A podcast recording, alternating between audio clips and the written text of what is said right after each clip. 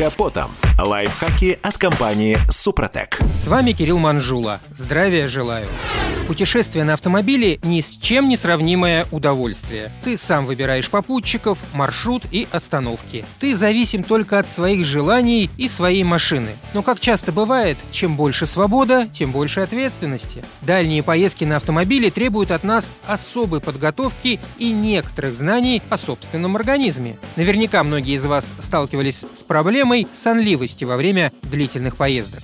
Когда вы за рулем, распознать переход некритичной усталости в опасную сонливость очень тяжело. Но есть несколько моментов, на которые обязательно надо обратить внимание. Вам точно пора принять меры, если вы почувствовали рейс в глазах и стали часто моргать, а зрение утратило остроту. Если вы перестаете замечать автомобили в зеркалах или вообще смотреть в них, стали тормозить слишком резко или вываливаетесь из полосы, или вам внезапно стало лень менять дальний свет на ближний. Что же делать, чтобы предательская сонливость не настигла вас во время длительной поездки? Первое и самое очевидное – это выспаться перед дорогой и делать остановки для отдыха. Еще не допускайте переедания. Плотный прием пищи в сочетании с неподвижностью в кресле усиливает позывы вздремнуть. Если же сонливость вас застигла, то жуйте жвачку, разговаривайте, если есть с кем, и слушайте музыку. Врачи советуют больше пить воды. Организм начнет прокачивать через себя жидкость и будет стремиться ее выводить. В таком состоянии заснуть намного сложнее, а помимо этого вы просто будете вынуждены регулярно останавливаться.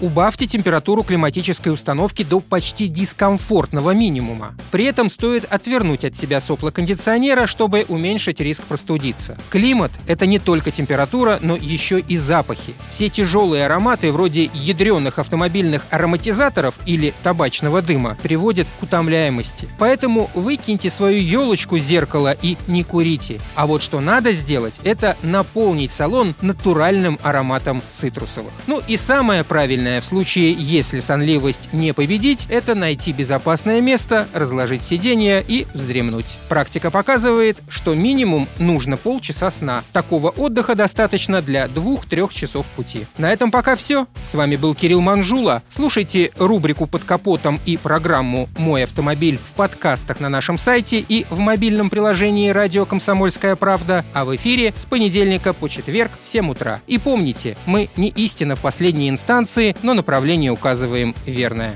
Спонсор программы ООО «НПТК Супротек». Под капотом. Лайфхаки от компании «Супротек».